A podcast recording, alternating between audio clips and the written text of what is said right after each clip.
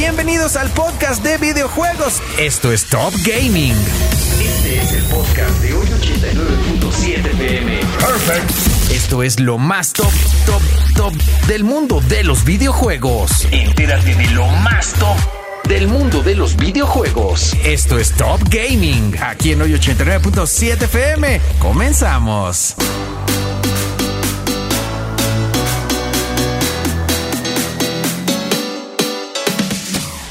Pues ya estamos aquí con mi querido George Covarrubias para hablar más de gaming. ¿Cómo estamos, mi buen George? Noche Sota, Dieguito, Noche Sota, la que se llevó a cabo en Colonia, Alemania. En Colonia, Alemania. En Colonia, Ah. No Alemania. en mi colonia. No, no, no, no.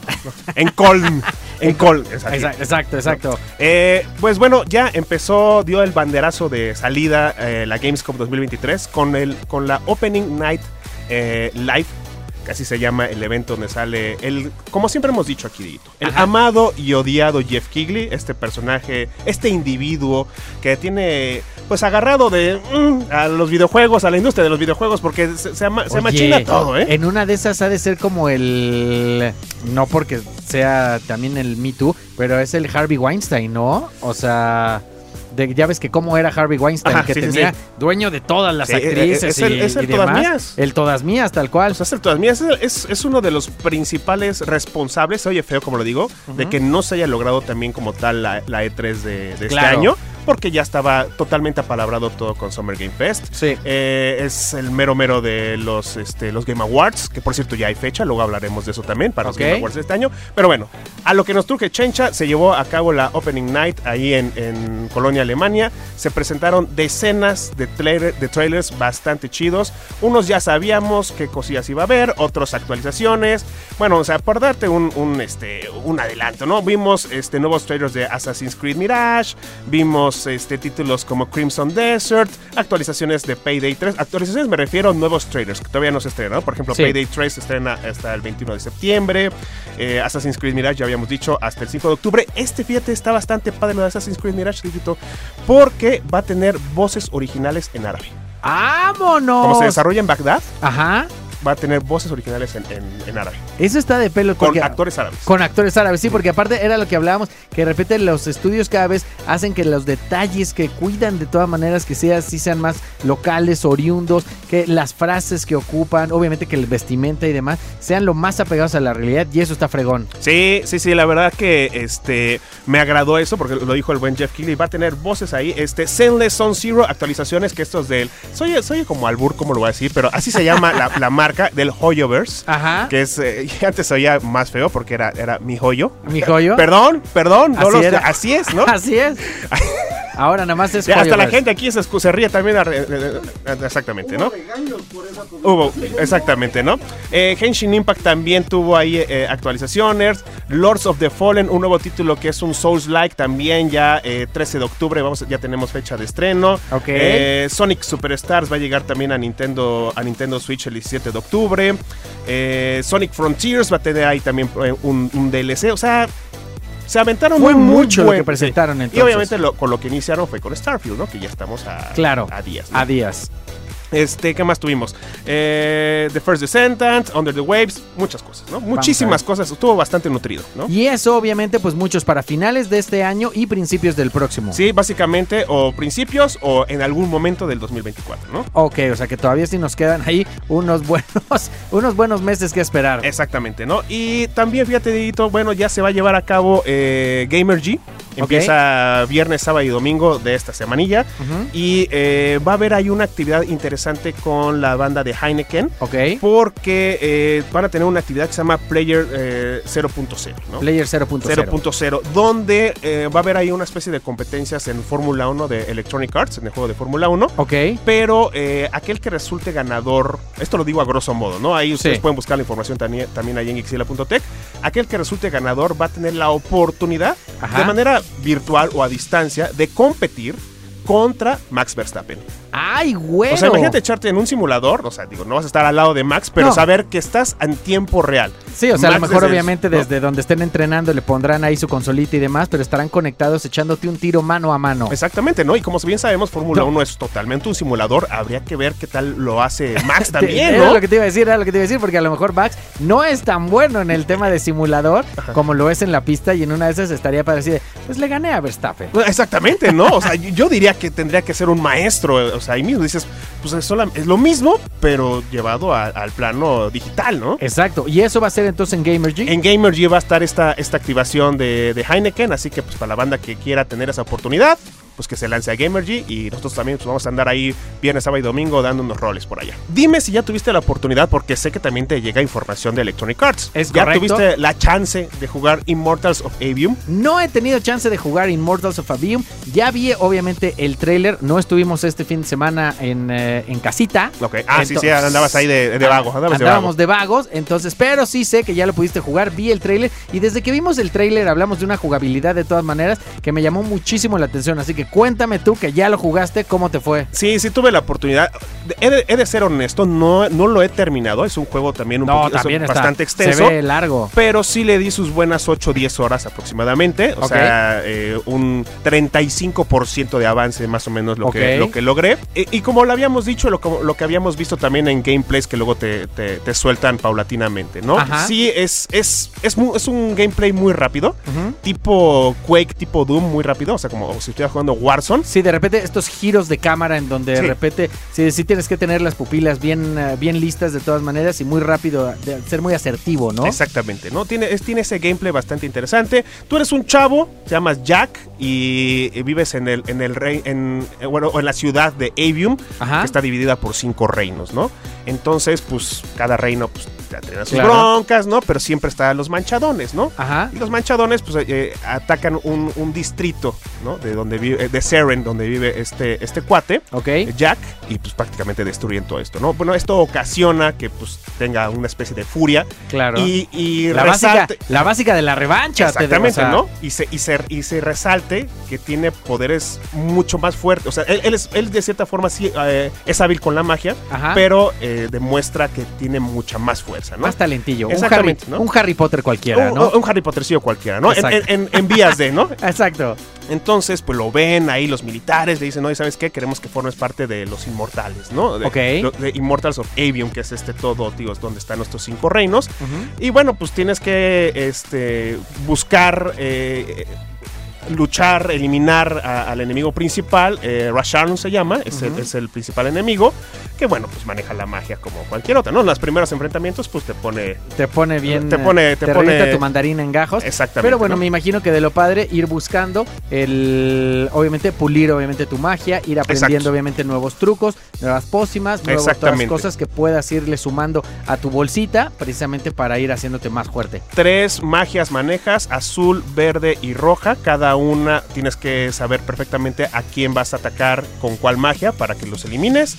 Entonces, pues ahí está la reseña completa en Gixila.tech para que le echen un ojito. Eh, es cumplidor el juego, es cumplidor. Ok, ¿No? veamos ahí. ¿Qué algo más? Sí, sí, sí, pues fíjate que una triste noticia en el mundo de Nintendo, o sea, no triste porque pues no es para ponerse a llorar, pero la realidad es que dieron un comunicado de prensa de que Charles Martinet, la voz oficial de Mario desde Mario 64, Ajá. pues eh, baja o step down, deja de ser este, la voz oficial. A partir del nuevo Super Mario Wonder que va a salir para, para Nintendo Switch, ya no es él la voz, Ok. pero se convierte en embajador del personaje. ¿Esto qué quiere decir, Dieguito?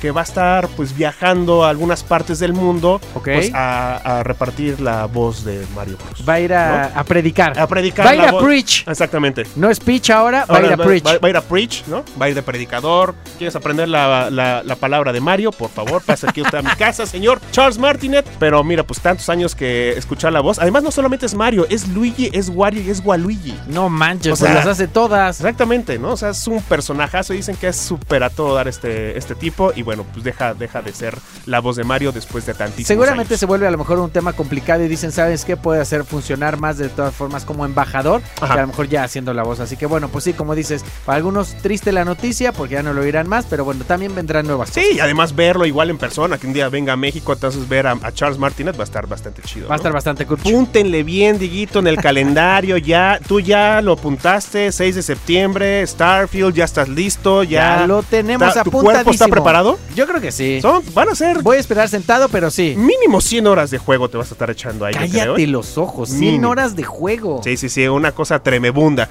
Bueno, eh, en, en Tech Radar Gaming, Dieguito, preparamos ahí un artículo bastante interesante sobre si Starfield es una obra de ciencia ficción dura Ajá. o una ópera espacial. ¿Cuáles, ¿Sabes cuáles son las- las diferencias entre uno y otro? Pues creo que no. A ver, o sea, corrígeme. Ciencia ficción dura Ajá. es cuando realmente te metes en los temas científicos. Sí, que sí ¿no? ocupaste, que sí ocupaste, ¿no? digamos, teoría Exactamente. real. Exactamente, exactamente, no todo eso.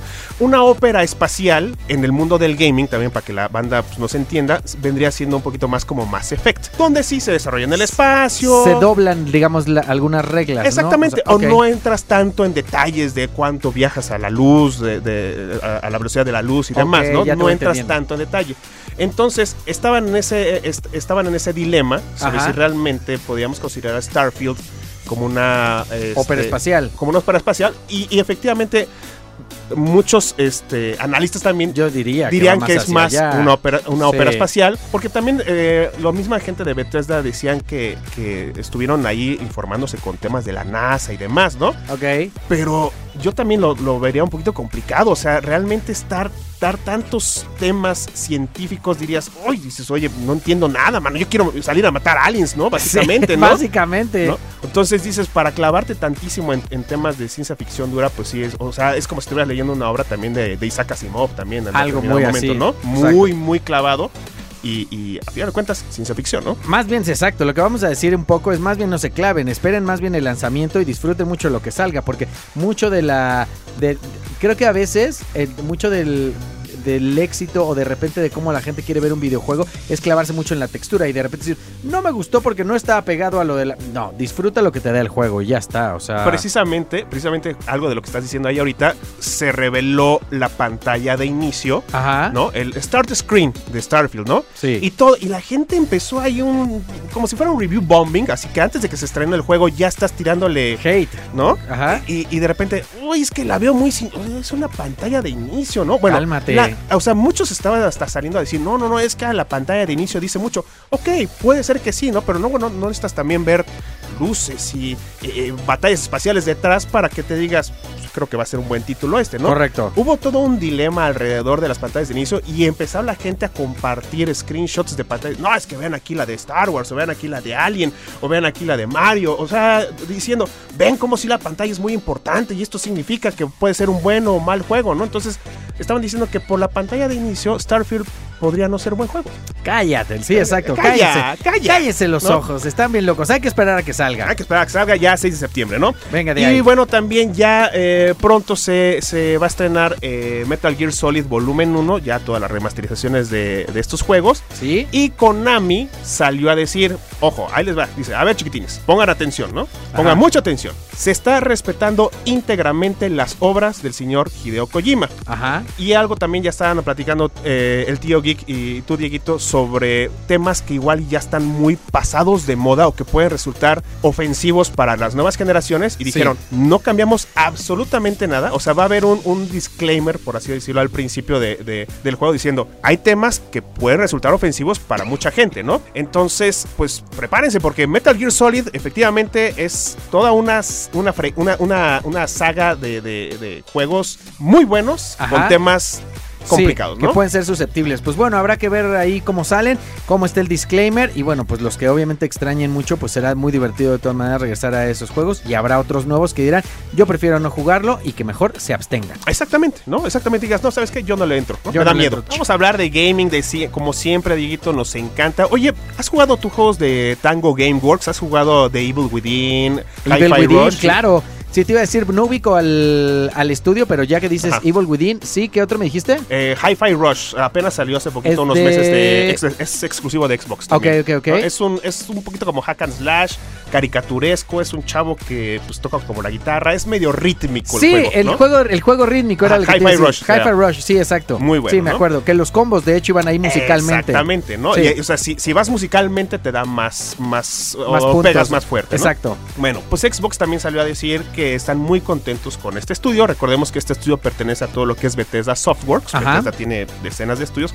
Como ya bien sabemos, pues toda esta eh, empresa pertenece ya a, a Xbox. Ok. Entonces eh, eh, dijeron que le van a meter todavía mucho más punch a- a- al desarrollo de juegos con Tango Gameworks. Tango Gameworks per- pertenecía hasta hace poco, o mejor dicho, el creador de este estudio era Shinji Mikami. Shinji Mikami trabajó muchísimos años en Capcom y es ni más ni menos que el creador de Resident Evil. ok. Pero bueno, ya no está en, en Tango Gameworks. eh, de hecho, terminó con Hi-Fi Rush. Dijo, Ajá. señores, pues Yo- mil, ahora sí que yo con esta me despido. yo con esta me despido. Mi labor aquí en el mundo de los videojuegos eh, ya terminó y es un personaje muy importante. O sea, yo creo que hay, hay que ponerlo al nivel de un Hideo Kojima. Ajá. Shinji Mikami, haber, haber venido con la idea o dirigir el juego de Resident Evil no estará no es cualquier cosa. Así como Hideo Kojima venir con la idea y entregarte Metal Gear, pues Sí, ¿no? también. Aunque, Metal- aunque bueno, o sea, Hideo Kojima prácticamente dirigió casi todos los, los Metal Gear. Shinji Mikami era director, luego productor, luego regresaba, pero siempre estaba eh, Ahí al pendiente, digamos, más bien. Ajá. Entonces, bueno saber que Xbox le va a meter ahí este pues candela a más juegos de Tango Gameworks. Me gustaría ver una tercera parte de, de Evil Within. Y sobre todo que se- nos va a dar nuevas IPs. O Exacto, sea, sí, que, eso será, totalmente. que eso será lo interesante Y también. Hi-Fi Rush fue una gratísima sorpresa. O sea, lo tenían totalmente oculto. O sea, Sí. juego, co- como decimos No, aquí, no, no, la gente- nada filtrado, ¿eh? Y la gente se sorprendió mucho. Me acuerdo que fue un juego que la banda sí dijo, no manches, está súper divertido, está súper diferente. Ajá. O sea, porque fue eso, fue un juego muy diferente. Muy diferente, ¿no? Que A lo, es lo a que- lo que ya estamos acostumbrados. ¿no? Lo que está padre. Oye, y bueno, también eh, ahí en Gixila.tech ya también tenemos información de este, de este remake, que Ajá. es el, el de Lollipop Chainsaw. No sé si lo jugaste en su momento, es por ahí del 2000, creo que es por del 2013 más o menos, estrenó este juego. ¿Ok? Salió para 360 y PlayStation 3, respectivamente, el juego. Es de una cheerleader, Ajá. ¿no? Que muy cotorro el juego. Es un hack and slash también. Ajá. Mata zombies, ¿no? Ella es muy como infantil, súper sangriento también. ¿no? Claro. Donde hace poquito ya mencionábamos el tema de que podía ser políticamente incorrecto. Ajá. Pues porque está ella en, de su traje de corista, ¿no? Y pues se le ven los, los choninos a la muchachilla, ¿no? Válgame Entonces. ¿no? Son, son cuestiones ahí también. Pero el, el- el- el juego dicen que también lo están, están haciendo el remake, eh, pues básicamente respetando lo que es la obra original, ¿no? Ok. Ya hay nombre oficial de este juego, se va a llamar Lollipop Chainsaw Repop. Ok. Y eh, este, dijeron que tenían pensado estrenarlo este año, pues ya era too late. Ya estaba muy ya estamos apretado. muy apretado. Dijeron, señores, nos vamos hasta el 2024. Entonces, hasta 2024 es cuando veremos a Juliet Starling, así se llama la protagonista, va a hacer todas sus, este, sus locuras matando zombies. Y además, lo más chistoso es que, eh, como matan a su novio, ¿no? Y de alguna u otra forma, este, pues la cabeza queda viva, ah, pues se la cuelga aquí y su novio le va hablando en todo momento, ¿no? Sí, O sea, ¿Has jugado el de God of War, los últimos Sí, de God claro, Así claro. como, como Sí, que traes ahí la cabecita, ¿sí? Así, así igualito. Hablemos de una de las consolas Ajá. que en su momento, por ahí estamos hablando del 98, 99, generó todo un una revolución, ¿eh? Ok. O sea, perfect timing diría yo, ¿no? Cuando sale el juego. Sega Dreamcast. Sega Dreamcast. Exactamente, ¿no? Una consola que la sacó Sega en el momento Ajá. que tenía que haberla lanzado al mundo. Cuando justamente estaba PlayStation o estaba, estaban preparando PlayStation 2, Sí. cuando Nintendo estaba preparando el GameCube y cuando Xbox se empezaba a asomar así de, hola, me llamo Microsoft y estoy preparando una consola, ¿no? Claro. Gran consola, ¿no? La más potente, la más exitosa también de, de- de Dreamcast. Yo diría que muy adelantada a su, a su tiempo también. Ok. Eh, pero fue, tío, el, el- el- el momento perfecto. No pudieron haberla sacado en, en otra ocasión, si no hubiera pasado lo que siempre la pasaba Sega. Ajá. Opacado por Nintendo, por PlayStation, y dijeron, ¿saben qué? No, lo, no la libramos, ¿no? Ok. Bueno, eh, ¿tú jugaste Dreamcast en algún Sí, momento? claro, por supuesto. Grandes juegos que se estrenaron ahí, ¿no? O sea, y en exclusivas durante su momento, que fue Crazy Taxi, Resident Ajá. Evil Code Verónica, Ready to Rumble, uno de boxeo donde salía hasta Michael Jackson, ¿no? Ok. Muy, muy chido. Bueno, eh, empezaron a surgir algunas filtraciones, rumores también, de que Sega podría haber estado trabajando en el mini Dreamcast, ¿no? Como ya ves que ahorita están saliendo las consolitas mini y toda esa claro, onda, ¿no? sí, cierto. Bueno, según esto era una, una fuente muy confiable lo que estaba diciendo, o sea, es que sí lo estaba contemplando Sega, pero que bueno, los costos de desarrollo de la mini consola iban a ser muy altos y por ende el precio iba a estar pues 300 dólares, ¿no? Dices... ¡Oh! 300 dólares. 300. Fíjate, Mira, estoy- el tío Geek seguramente lo hubiera comprado, ¿eh? No, seguro. Estoy pensando ahorita porque yo tengo NES y Super NES. O sea, o sea, los dos. La- Las mini, ajá. Las mini, las chiquitas, y me acuerdo que, pff, bar- o sea, baratas, ¿eh? O sea, creo que no me voy a acordar exactamente el precio, pero me acuerdo que justo las compré por baratas, porque dije, ah, mira, está padre y coqueto y tenerla y demás, y por eso, pero claro, o sea, más de 300 dólares por una mini Dreamcast, pues sí está... Sí, estaba, estaba bastante alto el, el- el precio. Fíjate, yo me compré el mini PlayStation en un viaje que hice ¡Ah, a qué Chicago padre! y me costó baratísimo. ¿Cuánto? Como 70 dólares. Sí, una cosa así. Pero baratísimo. Y, y hay que decir, el mini PlayStation realmente no venía optimizado en nada. ¿no? O sea, realmente PlayStation decía, ponle unos ROMs ahí. Eh, descárgale los ROMs ahí de Torrent, ¿no? Ajá. Pónselos aquí a, a la consolita y véndela. Ya, vámonos, ¿no? Entonces decías, chale, me hubieras echado candela, hubieras puesto también Silent Hill, quizá, ¿no? Por El lo uno, menos. ¿no? Pero sí vienen buenos títulos. Sea, viene Metal Gear Solid, viene Siphon Filter, viene este. mm, eh, varios más. Ahorita no, no recuerdo, ¿no? Esa final de cuentas es una consola muy para la nostalgia, o sea, porque es Sí. más, más para que te quede un poquito espacio, para que la puedas ver y los controles que puedan ser a lo mejor los mismos y demás, pero fuera de eso tampoco es, Pues es que tenga está- mucha... Están basados eh, estas consolitas en esta, eh, que luego hasta venden en Amazon, que se llama Raspberry Pi. Ajá, donde ¿sí? Te meten todos los ROMs de, eh, de arcade, de SNES, de. Obviamente, pues es piratería. ¿no? Sí, ¿no? exacto. Pero hay que decirlo como tal, ¿no? Porque pues descargan de manera ilegal decenas y miles y miles de ROMs. Metes ahí en una cajita pequeñita, solamente lo conectas a tu luz a través de HDMI y, Y ¡pum! listo, vamos tienes a jugar. millones de juegos. Sí, a través de eso se hacen, digamos, estos un poco más legales porque son de su catálogo. Sí, ¿no? claro, ¿no? Y es la nostalgia, o sea, esta, esta es una consola igualita, pero mini, donde, pues, digo, ya no metes ningún disco, ningún cartucho, como en los viejos tiempos. Pero bueno, o sea, esa era la, cuest- la cuestión con, con- con la Dreamcast. O sea, yo diría que en algún momento sí tendrían que sacarla, la, la- Sí. la- la- la mini consolilla. Estaría bastante chido. Grandes títulos se estrenaron ahí. Power Stone también, híjole, muy, muy buenos juegos se estrenaron ahí. Fíjate que hemos estado probando últimamente nuevos juegos. Ha habido eh, estrenos este, bastantes en, en este mes. Bueno, el que viene ya habíamos dicho que viene bastante cargadito. Por eso Alan Wake 2 dijeron, ¿sabes qué? Lo retrasamos unas cuantas semanitas porque queremos darle chance a la banda, ¿no? Y yo no, no creo que tenga miedo Remedy Entertainment de que no vaya a ser buen juego Alan Wake. Ajá. Pero quieren darle su aire. Claro. Se- se lo merece, ¿no? Sí, porque también de repente lo hemos platicado, es importante para los estudios tener bien el timing de cuándo van a lanzar sus videojuegos, porque luego les pasa, y lo hemos platicado de películas, que sacas tú una película y que como te cayó un blockbuster encima, ya te apagó, la gente prefirió comprar uno que el otro o ver una que otra, y cuando tienes poco tiempo, pues de repente esa es tu elección, y ya para cuando al tuyo le pueden dar chance, pues ya, ya pasó su momentum, ¿no? Como dirían. Exactamente, digo, a menos de que fueras, de que fueras este Barbenheimer, ¿no? Pues ya, ya es otra- otro tema ahí, ¿no? Claro. Pero bueno, aquí la realidad es que esos juegos que van a estrenar ese mes están bastante chidos, entonces yo creo que no va a haber bronca, ¿no? Bueno, ya jugamos también el juego de la masacre de Texas, Ah, este ajá. del famosísimo del Leatherface. ¿Sí?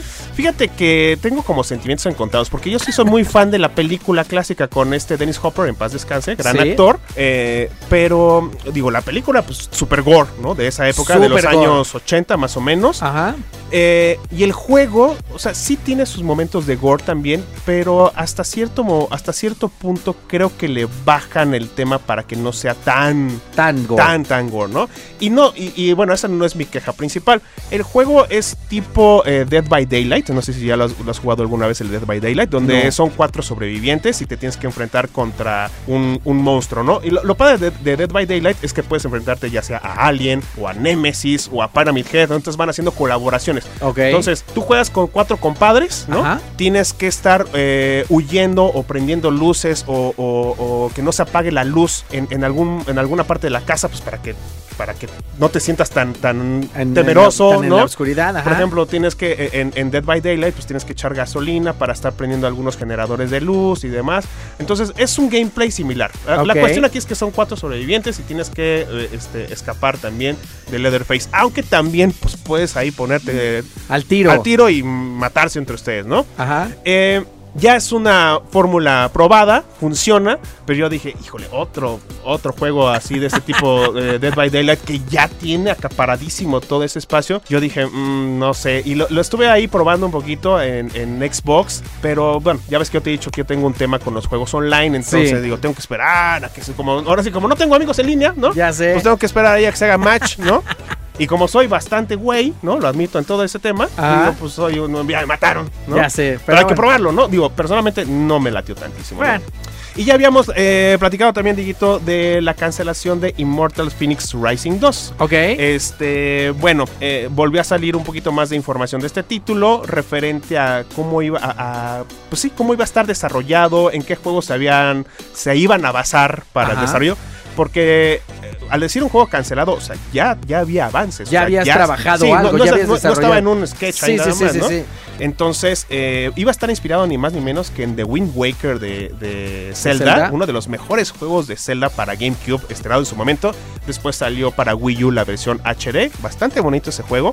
Le dieron también un giro muy interesante a ese Zelda Wind Waker. Visualmente las gráficas estaban muy, muy bonitas. Ok. Y el otro era también en Elden Ring, ok. ¿no? O sea, ya más conocido. Más conocido también para, para las nuevas generaciones Ajá. tipo Souls-like. Entonces yo también me quedé y dije, ok, ya ves, habíamos dicho que Immortal Phoenix Rising le decían el Zelda de Ubisoft, ¿no? Entonces, pues mira, no estaban tan, tan equivocados en ese tema. Simple y sencillamente salió a la luz esta información, Diguito, referente a que, eh, eh, pues, eh, y de eso iba a... a- de- en, esos, en esos juegos iba a estar este, basado el nuevo juego de Immortal Phoenix Rising, que la Al verdad... final. Al final no se hizo, y la verdad el bueno, bastante chido, ¿eh? El primero. El primero, ahí dicen este, por la patria murió. Exactamente. Fíjate que en la pasada Opening Night Live en la Gamescom 2023, este evento donde se dieron a conocer decenas de trailers, que ya hemos platicado un poquito, Ajá. este, pues el mismo Jeff Kigley, al terminar, Jeff Kigley, que es el host siempre de estos eventos, Sí. eh, ya, ya dio fecha oficial para los Game Awards, que es el próximo 7 de diciembre. No dijeron la fecha, pero normalmente siempre es a las 7, 8 de la noche. Se lleva ahí en el. Regularmente se lleva a cabo en el Microsoft Theater, ahí en, en Los Ángeles, California. Ok. Entonces ya hay una fecha específica, ya tenemos. Vamos a ver también ahí. Ya pronto yo creo también tienen que salir las ternas para los, este, los nominados, ¿no? Sí, claro, que a final de cuentas aquí es donde vamos a ver justo el amiguismo, ¿no? O sea, porque de repente dices, desde los nominados comienzas a ver quién se filtra, quién de repente no le veías con mucho chance y te da un poquito más de credibilidad. Y de repente ya cuando dices, no manches, pues si son sus cuates de la primaria, eh, ahí es donde baja un poco, ¿no? Pero bueno, a final de cuentas un evento, como decíamos, eh, bien o mal, pues imperdible, Sí, ¿no? sí, sí, la realidad. Y, y- y- y está súper competidísimo el juego del año, es súper competidísimo. Obviamente Zelda, porque es Zelda. ¿no? Zelda porque y, y no, Zelda. y no lo digo de manera despectiva, o sea, realmente eh, Tears of the Kingdom es una cosa fastuosa ¿eh? en el videojuego, ¿no? Pero Zelda, porque es Zelda, siempre, aunque, y aunque fuera malo, tendría que estar nominado, ¿no? Porque es Zelda y se vende. eh, Es que como- aparte de lo que decíamos, ¿no? Desde la historia, final de cuentas, de- desde cómo fue concebido Zelda, Ajá. ya es una obra maestra. Exactamente, ¿no? Entonces, básicamente, sí hay una entrega nueva de, de Zelda y que esperamos mucho tiempo. ¿Eh? O sea, porque esa es la otra. Te da a saber que sí es un juego muy trabajado por el tiempo que hubo desde el pasado Zelda hasta este de Sí. Tears, eh, Tears of the Kingdom. Tears of the, Kis- eh, the Kingdom, ¿no? Exactamente. Entonces, bueno. Entonces, imagínate, está Tears of the Kingdom, ¿no? O sea, eh, estos son algunos que nosotros, que los medios y varios candidateamos. Todavía Sí. ni siquiera están no, nominados. no, todavía no, están, todavía no Diablo están. 4, ¿no? Diablo Baldur's 4. Gate, que ya habíamos dicho también, ¿te acuerdas hace Ajá, poquito? Que sí. podría ser el, el Diablo Killer, ¿no? Sí, Dices, quítate, claro, que ahí te voy, porque Baldur's Gate 3 llegó con todísimo, ¿no? Posiblemente llegar a colarse ahí Resident Evil 4 Remake, ¿no? Ajá. Porque está bastante bueno. Porque, y porque les ha ido muy bien en el tema de ventas. Exactamente. Entonces, pues va a estar bueno. La, la- la- la competencia va a estar más, más fuerte que otros años, yo creo, porque sí hay muchos juegos que decían, este va a ser. Y luego sale otro, no, este va a ser, ¿no? Entonces, está, está competido, ¿eh? Habría que ir nosotros como van luego a los Óscares. Sí. Habría que ir con Smoking nosotros para ir a la entrega de premios y entrevistar a los que vayan ahí a los, eh, a los Game Awards. Fíjate que ya, ya van varias veces que le pasa a este cuate el Jeff Kigley que de repente se suben al escenario algunos eh, espontáneos. Ajá. Y otra vez en la Opening Night Live en la Gamescom Gamescom 2000, eh, 2023, se volvieron a trepar unos cuates ahí que tenían como un- unos pasajes de la Biblia, Juan no sé qué. Dios Y mío. el, y el cuate sí tenía una cara así como de otra vez, ¿no? Así es, le ah, bueno, es- algo lamentable, decía el Jeff Kigley, ¿no? Pero ya se está volviendo una como costumbre, o sea, para que veamos una vez más la magnitud de, lo- de estos eventos tan importantes. O sea, te digo, de Game Lo- los Awards. foros. Exactamente, o sea, los Game Awards ya van personalidades, ya lo hemos dicho, como eh, Hideo Kojima, Memo del Toro, Norman Reedus, o sea, Sí. van personajes importantes de la industria cinematográfica. Porque hemos visto que han cobrado relevancia, que han cobrado más participación, incluso en, en la visualización de los, eh, de los videojuegos, ¿no? O sea, ya vemos cada vez más actores. Exacto. Ahora sí que darle vida a los personajes ya clásicos. Exactamente, y luego y les dan premios a ellos también por interpretación, ¿no? Porque Sí. dicen, bueno, es que a mí me pusieron toda esta cuestión del motion capture, que bueno, ya es que en el evento de Electronic Arts nos dijeron que ya es ya es totalmente diferente, ya el motion capture Sí. bye bye casi casi, ¿no? Para, para, para copiar los movimientos de Erling Haaland, por ejemplo, ¿no? Por ejemplo, sí, no, la verdad es que está muy cañón. Entonces, ¿qué fecha nos quedó? 7 de diciembre, ya que le apunten ahí en su calendario toda la banda, porque están los Game Awards. Vayan ahí apuntándole a, a- a quién, es su, su gallo, ¿no? Exacto. Y, y además recordemos que hay muchísimas categorías más, ¿no? Aparte de muchas categorías, pero bueno, estaremos súper al tiro. Por lo pronto, ¿dónde pueden encontrar de esto y más? Ahí ya saben, en Gixila.tech, Dieguito, toda la información. No se despeguen. Yo soy Diego Gil, aquí en el 89.7 FM, lo más top.